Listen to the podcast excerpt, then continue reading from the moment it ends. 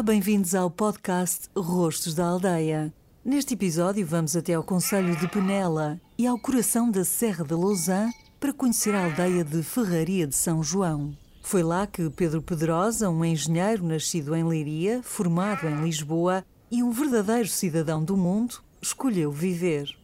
Foi lá que construiu casa própria a partir de um palheiro em ruínas. E foi lá que criou uma acolhedora unidade de turismo rural, que foi também o primeiro bike hotel do país. Hoje em dia, Pedro Pedrosa convida toda a gente a experimentar como é a vida numa aldeia.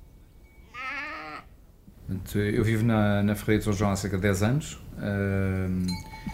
e digo isto porque recuperei a minha casa e ia vivendo aqui à medida que a casa ia, ia estando em obras, não é?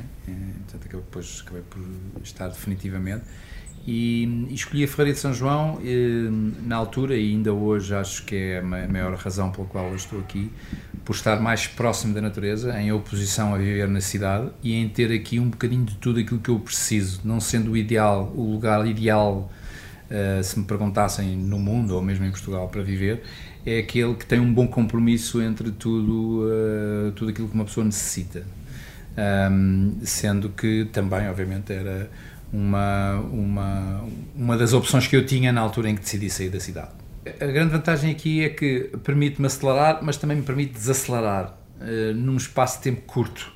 Uh, e quando eu quero dizer isto, quero dizer que posso trabalhar tal qual como na cidade, mas no, no momento em que eu quero deixar de trabalhar ou que eu preciso de fazer uma pausa, eh, eu tenho a natureza à minha volta. Eh, já para não falar de que consigo, em, termos de vida familiar, proporcionar aos meus filhos aquilo que, que eu tive um bocadinho na minha infância e que a maior parte das crianças não tem hoje em dia, que é espaço livre, é a porta aberta, é os animais, viver rodeado dessa natureza, não só flora como fauna, eh, e numa comunidade pequena,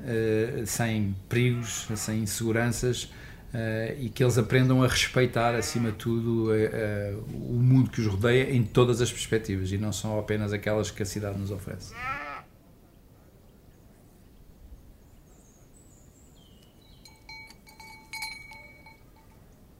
A proximidade com a natureza, a, a possibilidade de, de usufruir de todos os aspectos que, que a vida nos proporciona e não apenas alguns uh, e poder ter o seu espaço,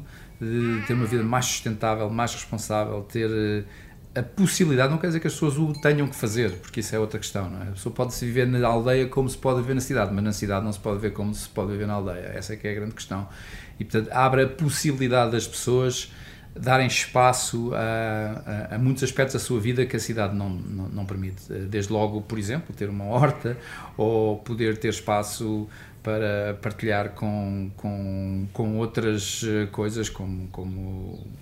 ter um cão, ter um gato, uh, ter, ter uma ter, ter um, um espaço de, de, exterior, outdoor, para, para fazer parte da sua vida, refeições, uh, brincadeiras, receber amigos.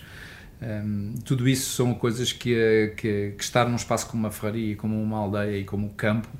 uh, permite e que uma cidade hoje em dia é muito difícil. Conheça melhor a história de Pedro Pedrosa e a de outros rostos em www.rostosdaaldeia.pt.